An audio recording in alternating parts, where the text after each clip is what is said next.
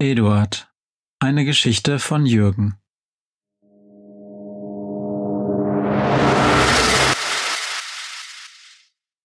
Was ist Ihre größte Angst, Eduard? Nennen Sie mich doch bitte Eddie Doc. Wir kennen uns doch schon so lange. Na gut, Eddie. Sagen Sie mir, wovor Sie sich am meisten fürchten. Vor der Gesellschaft. Vor der Gesellschaft? Das müssen Sie mir erklären. Naja, nichts auf der Welt ist auch nur annähernd so grausam wie die Ausgrenzung durch Mitmenschen. Werden Sie denn ausgegrenzt? Andauernd. Macht Sie das wütend? Früher schon, heute nicht mehr so sehr. Heute versuche ich den Menschen zu erklären, wie ich mich fühle. Stoßen Sie dabei auf Verständnis? Meistens schon, ja. Was glauben Sie, warum man Sie ausgrenzt? Sie sind doch mit meiner Akte vertraut, Doc. Ja, aber ich würde es gerne mit Ihren Worten hören, Eduard. Verzeihung, Eddie. Jemand wie ich? Jemand mit einer Strafvergangenheit? Jemand, der schon auf die Innenseite der Wände von Gefängnissen und Klapsmühlen gestarrt hat? Ein solcher jemand gehört einfach nicht mehr dazu. Nie mehr. Dieser jemand wird nie mehr so sein wie alle anderen.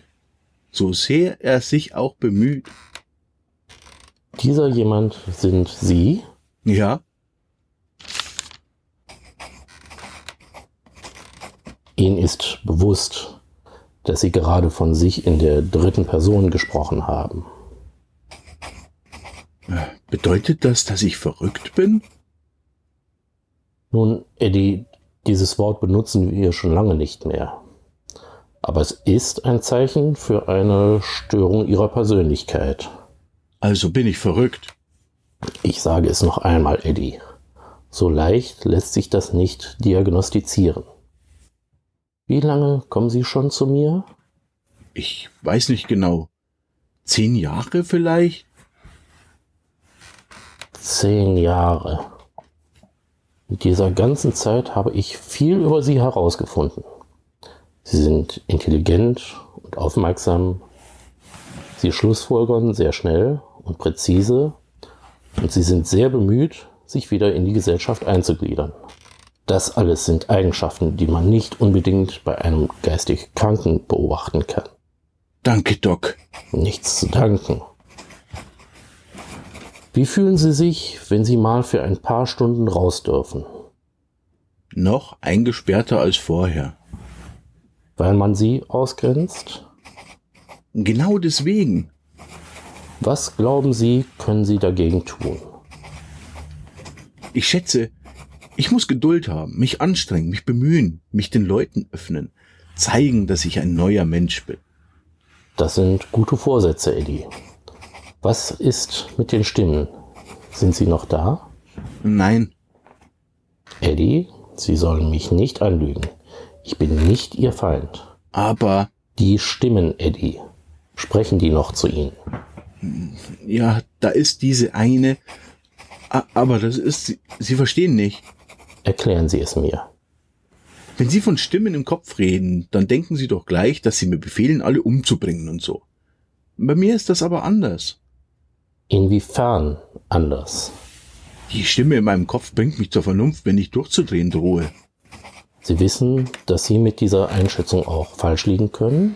Da, sehen Sie? Genau das meine ich. Stimmen im Kopf sind krank. So steht's ja in den Lehrbüchern. Ich habe das schon viel zu oft gehört und ehrlich gesagt habe ich es auch langsam ziemlich satt. Eddie, Nichts, Eddie. Sie und auch all Ihre Kollegen, keiner von Ihnen hat auch nur die geringste Ahnung, wie es in mir aussieht. Urplötzlich verschwand der Doktor. Er stand nicht auf und ging oder sprang aus dem Fenster. Nein, er löste sich einfach in Luft auf. Natürlich wusste Eddie, was das zu bedeuten hatte. Er galt in dieser Gesellschaft mit ihren ekelerregend antiquierten Konventionen als verrückt, und er war sich darüber vollkommen im Klaren. Er wusste genau, dass es den Doktor in Wirklichkeit nicht gab. Er wusste genau, dass es für die anderen so wirken musste, als führte er selbst Gespräche. Er wusste, wonach das alles aussah. Doch er wusste auch, dass es genau diese Therapiesitzungen waren, die ihn zusammenhielten. Selbst wenn sie nur in seinem Kopf stattfanden. Einzig der Besuch beim Onkel Doktor in seinem Kopf sorgte dafür, dass er nicht etwas vollkommen, vollkommen Dummes tat. Eddie wusste all das. Die anderen Menschen in dem Fahrstuhl aber nicht.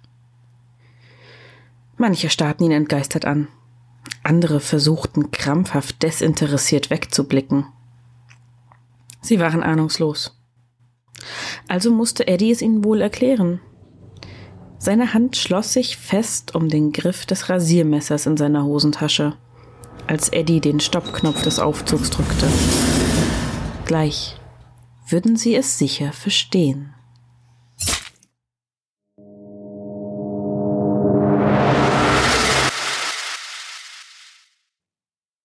Das war Eduard mit Rantheron als Psychologe und Kati als Erzählerin.